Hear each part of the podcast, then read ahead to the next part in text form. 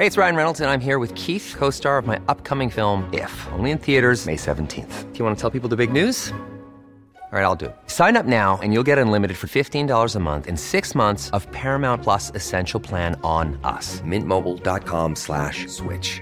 Upfront payment of $45 equivalent to $15 per month. Unlimited over 40 gigabytes per month. Face lower speeds. Videos at 480p. Active Mint customers by 531.24 get six months of Paramount Plus Essential Plan. Auto renews after six months. Offer ends May 31st, 2024. Separate Paramount Plus registration required. Terms and conditions apply if rated PG. Y otro de los temas también de esta semana que estuvimos abordando, todos los medios prácticamente, tiene que ver con la compra de una refinería que pues salió como una nota que, que sorprendió, ¿no? Hasta los de Pemex es lo que nos comentan. El presidente de México anunciando que hace la adquisición eh, eh, allá en Houston, ¿no? De, de una nueva refinería, esta Deer Park, en la que tenían un interés como de 50%. Y para platicar de este tema está en la línea Miriam Runstein. Usted la conoce, experta en temas energéticos. Miriam, muchísimas gracias por tomar la llamada. Hola Miriam. Feliz de, de estar con ustedes. Muchas gracias. Oye, mira, ¿qué hay detrás de esta adquisición? Se nos ha dicho que pues eh, con esto el gobierno mexicano va avanzando en un plan de, de volverse, o México más bien, autosuficiente en materia de los refinados que estamos utilizando, pero después nos dimos cuenta que lo que se compró pues trae mucha deuda, no estaba generando los mejores resultados. ¿Cuál es la lectura inicial que tienes sobre este anuncio? Bueno, sí hay mucha deuda, pero tampoco es mal negocio, ¿eh?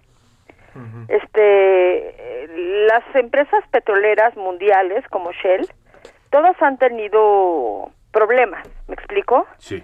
Shell no es la excepción.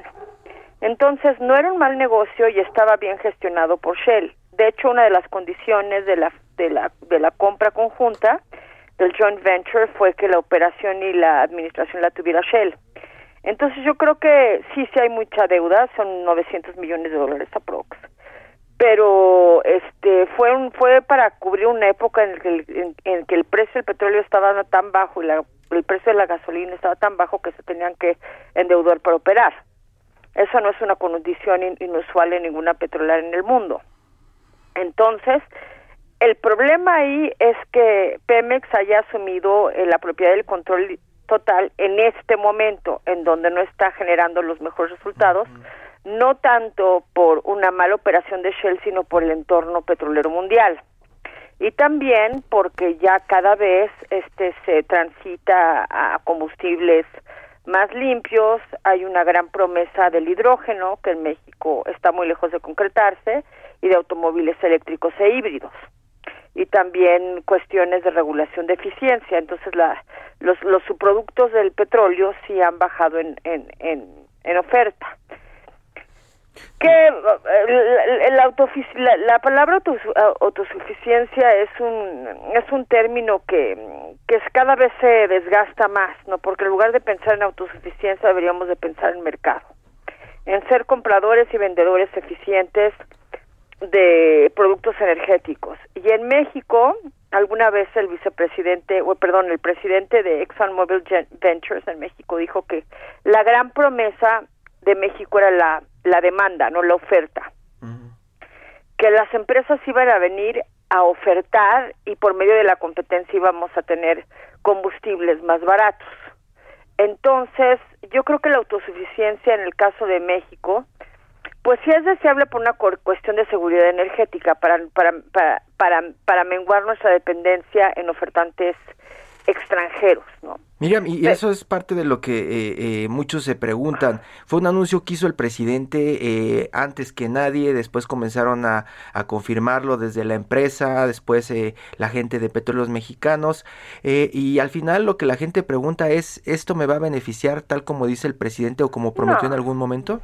No, porque, este, imagínate, si ya la refinería estaba en un momento delicado, no, no, no tan delicado, porque eso también me parece que ha sido desinformación de que no, de que de, que hubo insuficiencias en la en la operación con Shell.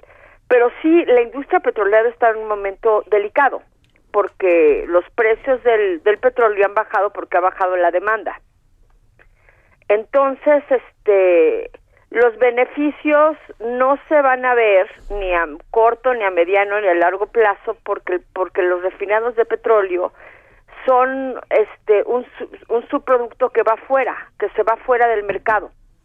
¿Sí? Paulatinamente. Miriam, pero eh, sí estamos, este, todo mundo ya está hablando de la transición energética.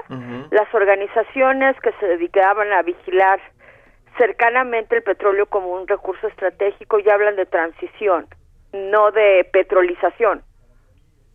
Entonces, en términos ambientales y en, términos económicos, yo creo que nos rezaga, que nos pone un escalón más bajo que el resto del mundo.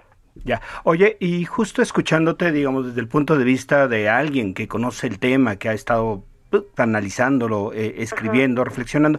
¿Qué diríamos? Digo, para la gente común que escucha dos versiones contradictorias, ¿no? Por una parte, el anuncio de que, bueno, gracias a esta compra México va a dejar de importar eh, eh, combustibles de gasolina. Pero es que ya los importa. Exacto. Ya los importa y precisamente de Deer Park.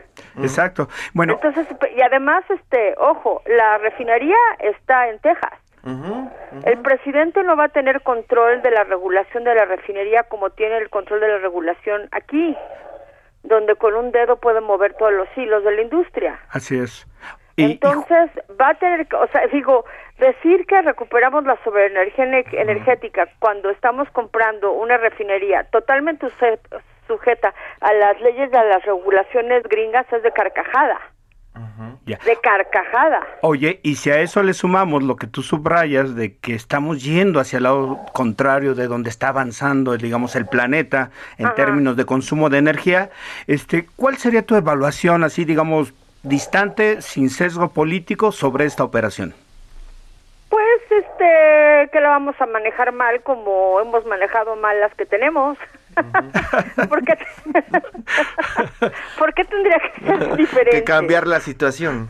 Sí, o sea, a menos de que te consiguieras un CEO gringo al que le vas a pagar un dineral por la operación, cosa que no va a suceder porque nada más faltaba que adquiriéramos este ¿Cuánto ganará el, el, director general de Pemex? ¿100 mil pesos? Sí, no puede, no puede, ganar más que el presidente, así es como 100 mil pesos. Entonces, este... Menos de 200. Exactamente, 150, ¿no?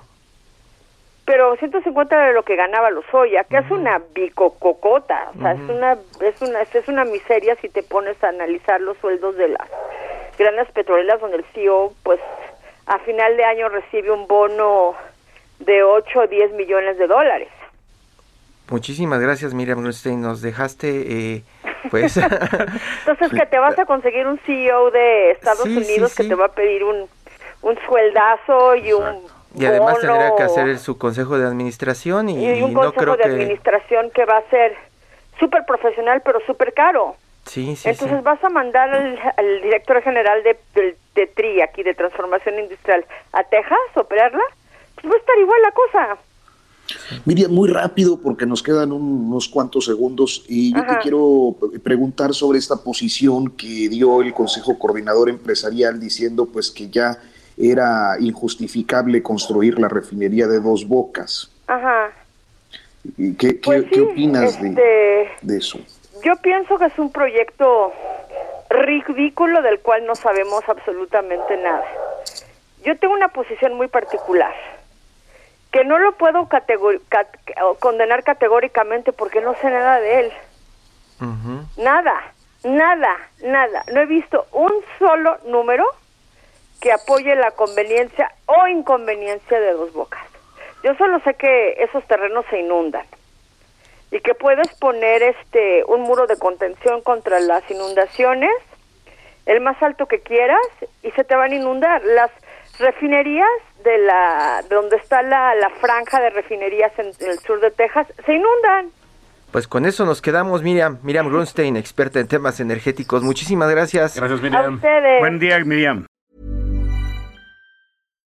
Hi, I'm Daniel, founder of Pretty Litter. Cats and cat owners deserve better than any old-fashioned litter. That's why I teamed up with scientists and veterinarians to create Pretty Litter. Its innovative crystal formula has superior odor control and weighs up to 80% less than clay litter. Pretty Litter even monitors health by changing colors to help detect early signs of potential illness. It's the world's smartest kitty litter.